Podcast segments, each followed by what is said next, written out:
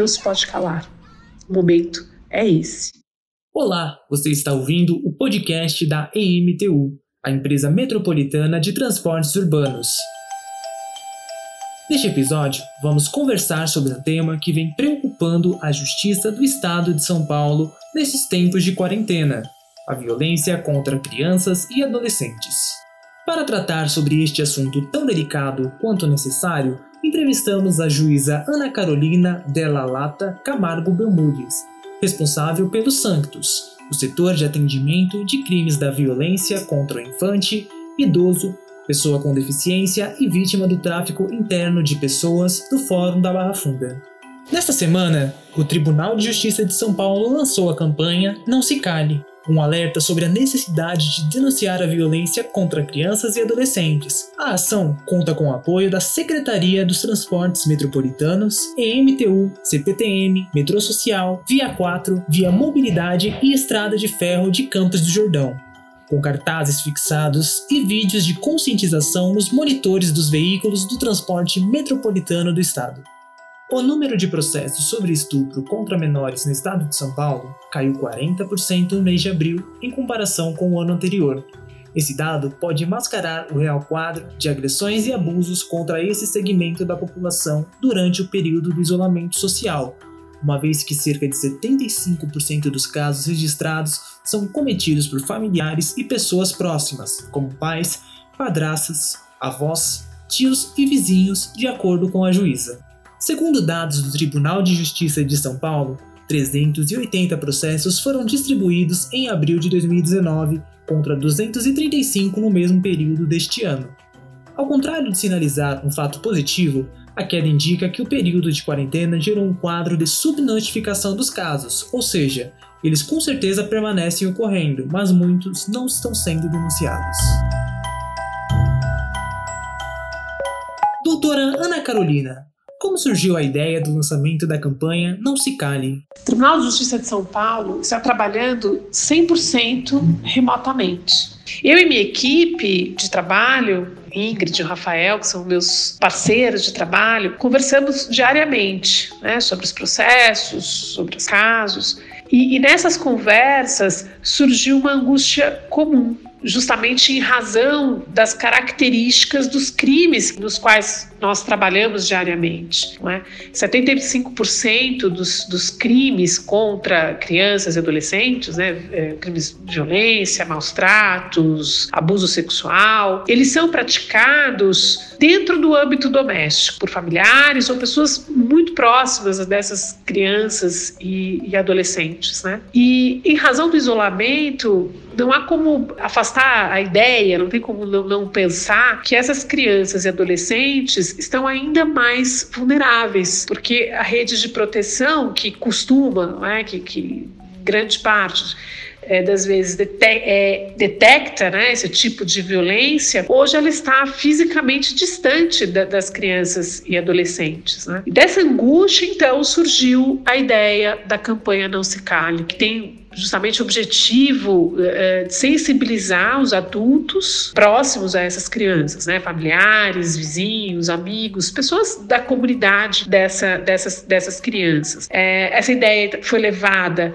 para o setor técnico dos Sanctus, né, centros sociais, psicólogos, que também compartilhavam né, dessa mesma angústia, e aos palhaços sem juízo, que é um, é um grupo de, de atores que trabalham em parceria com, com os Sanctus. E aí, então, assim surgiu a ideia da campanha Não Se Cale.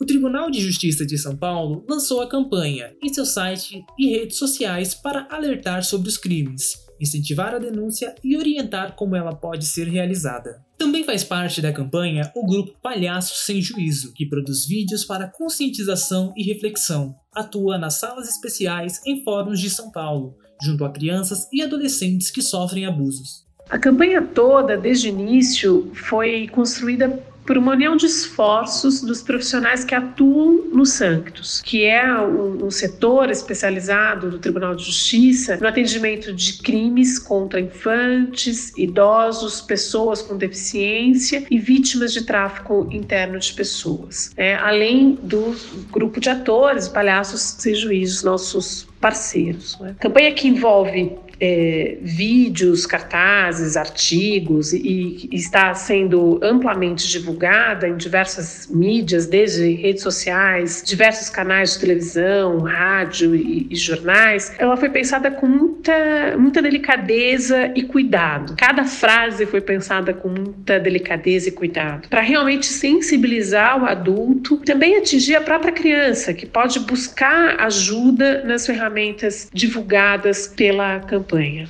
Para romper o ciclo de violência, sobretudo neste momento de reclusão de boa parte da população, a magistrada Ana Carolina considera fundamental que as pessoas próximas à criança ou adolescente, os pais, amigos, parentes e vizinhos, fiquem mais atentos e denunciem os casos, mesmo que seja uma suspeita. Outro ponto que pode dificultar as denúncias no período de quarentena é o fechamento das escolas, porque muitos casos chegam ao conhecimento das autoridades pela percepção de professores e diretores. São esses profissionais que acabam identificando mudanças de comportamento das crianças e dos adolescentes que podem estar relacionadas a abusos sexuais. Com a suspensão das aulas presenciais, essa percepção e até a denúncia do caso ficam inviabilizadas. Os crimes contra crianças e adolescentes algumas vezes deixam marcas físicas, mas nem sempre deixam vestígios, marcas físicas.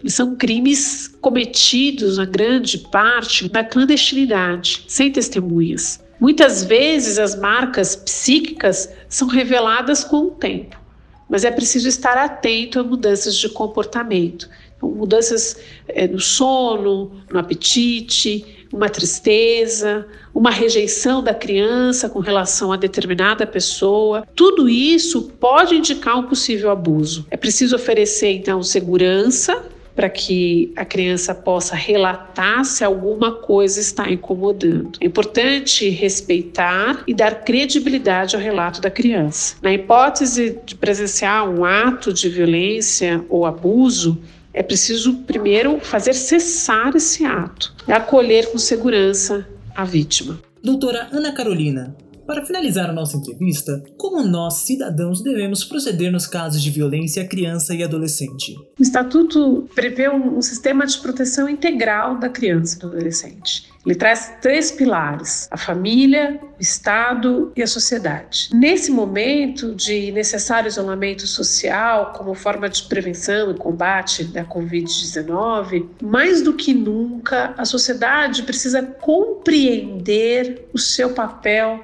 na proteção das crianças e adolescentes. É dever de todos preservar direitos, preservar a dignidade da criança e do adolescente. A ferramenta divulgada pela campanha Não Se Cale, a principal ferramenta, é o Disque 100. A ligação é gratuita e pode ser anônima. O Disque 100 é uma ferramenta que possibilita o atendimento especializado. Numa situação de urgência, de emergência, é preciso então buscar acionar a polícia militar através do 190 e fazer cessar uma situação de violência. As delegacias de polícia estão trabalhando, os conselhos tutelares estão trabalhando. Podem ser acionados, né? o Conselho Tutelar da, região da criança pode ser acionado, assim como a Defensoria Pública, o Ministério Público, através de telefone ou internet. Toda a rede de proteção está trabalhando, ela só precisa ser acionada